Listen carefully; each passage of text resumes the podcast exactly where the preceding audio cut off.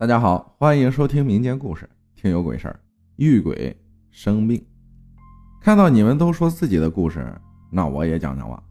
我一直以为就我有过这样的经历，每次给身边的人讲，他们都以为我在跟他们讲故事。我有过两次亲身经历的诡异事件，准确的说就是见鬼了，还见了两次。我呢是少数民族。我们那边死人不土葬，火葬，但跟你们的不一样，是我们自己堆柴火。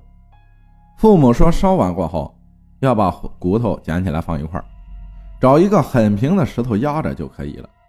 我没有见过，因为小孩子不让跟去山上，所以我们那边每个村子都有一个专门烧尸体、放骨头的地方，有点像乱葬岗吧。我们不过清明，所以不上香。父母在市里，爷爷奶奶在乡下。我回去过年，那时候大概十一岁左右。因为奶奶老了，就让我去帮她拜年。我和表姐一起去的。拜年那条路刚好要从那片坟地的中间过，因为那片地方的树是不让砍的，所以很茂盛。到了那边，把东西放下，我俩就打算回去了，因为我不喜欢住别人家。可人家死活不让我俩走，非要留我俩吃晚饭，没办法，只能留下来。等我俩吃完晚饭往回赶的时候，大概有六点多了。反正天快黑了，可是不管我俩怎么跑怎么走，也没在太阳还在的时候过去那块地方。我们那边有山，太阳落下天还没黑，走到那儿的时候天快黑了，我俩也不敢进去啊。可路就这么一条，我当时心想，这时候要是来个人，我就跟着他走进去，这样就不害怕了。刚想完，也就是刚刚想完，就有个姐姐走了过来，前面赶着三只小黑猪，她低着头，全程没抬过头，头上裹着头巾，把脸也盖住了，看不见她的脸。她就这么慢慢的走过来，也没说一句话，头也没抬一下。我当时可高兴了。想着跟着他后面走，即使不说话，我也不害怕了呀。然后我就跟着他，我那时候也不知道我表姐有没有跟着我，反正我就跟着他走了。走到快进林子里的时候，一个拐弯的地方，那个姐姐就不见了，真的是不见了，猪也不见了，人也不见了。我感觉也就我低头抬头这么点功夫，她就这么消失了。现在想想啊。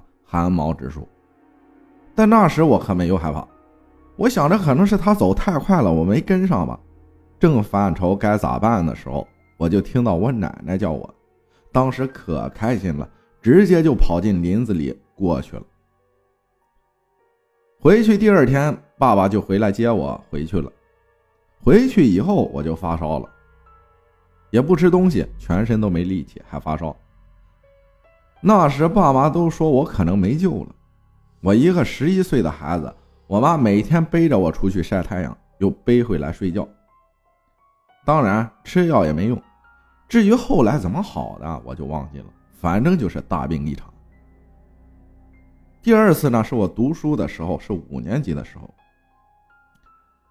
我听他们说学校是建在坟地上的，那时候需要住校，因为回去的路很长。要走的话，大概要一两个小时才能到家，所以大多数都是住校的，除了学校附近的。那天晚上，第一遍睡觉铃声响了以后，大家都在往宿舍赶，而我呢，手里拿着五毛钱，就偷偷往学校大门外跑去，去买辣条吃。学校门口有个小灯，但已经关了。那时候，我飞快地跑过去买东西。当我把辣条买回来的时候，就在我们校门口，学校里面有灯，但外面没有，但是有光。我听到操场那边有吱吱的叫声，感觉像老鼠，但是这样的声音啊越来越多，好像有几百只老鼠在叫一样。我还站在门口往操场那边看，但我很快发现他们的叫声离我越来越近，而且是特别快的感觉，瞬间就到我脚边了。我去！我当时吓得扭头就往后跑，但是当我转过头来的那一瞬间，一个黑影站在我面前。特别的高大，看她的服饰，应该是个女人。我抬头看她的头，但什么都看不见，就看到一个黑影很高大，就这么站在我们学校大门口。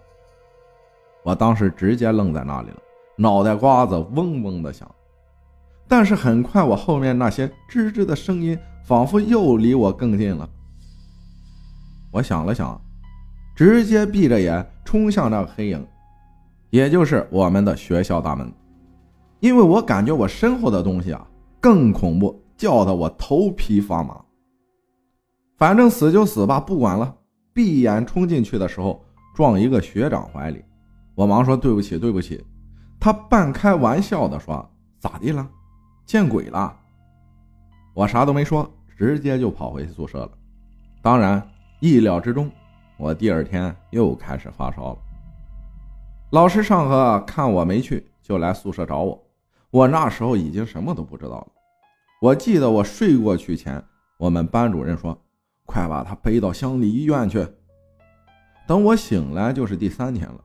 这中间我醒过两三次，但还是很困很困的。第三天我醒过来就清醒了，手上还输着液。三天不吃饭的我饿的都快虚脱了。同学们给我买了些吃的，吃完才有力气跟他们说说话。我的故事就到这里了。这些都是我的亲身经历，所以我一直都相信有这些乱七八糟的东西存在，只是没有那么害怕。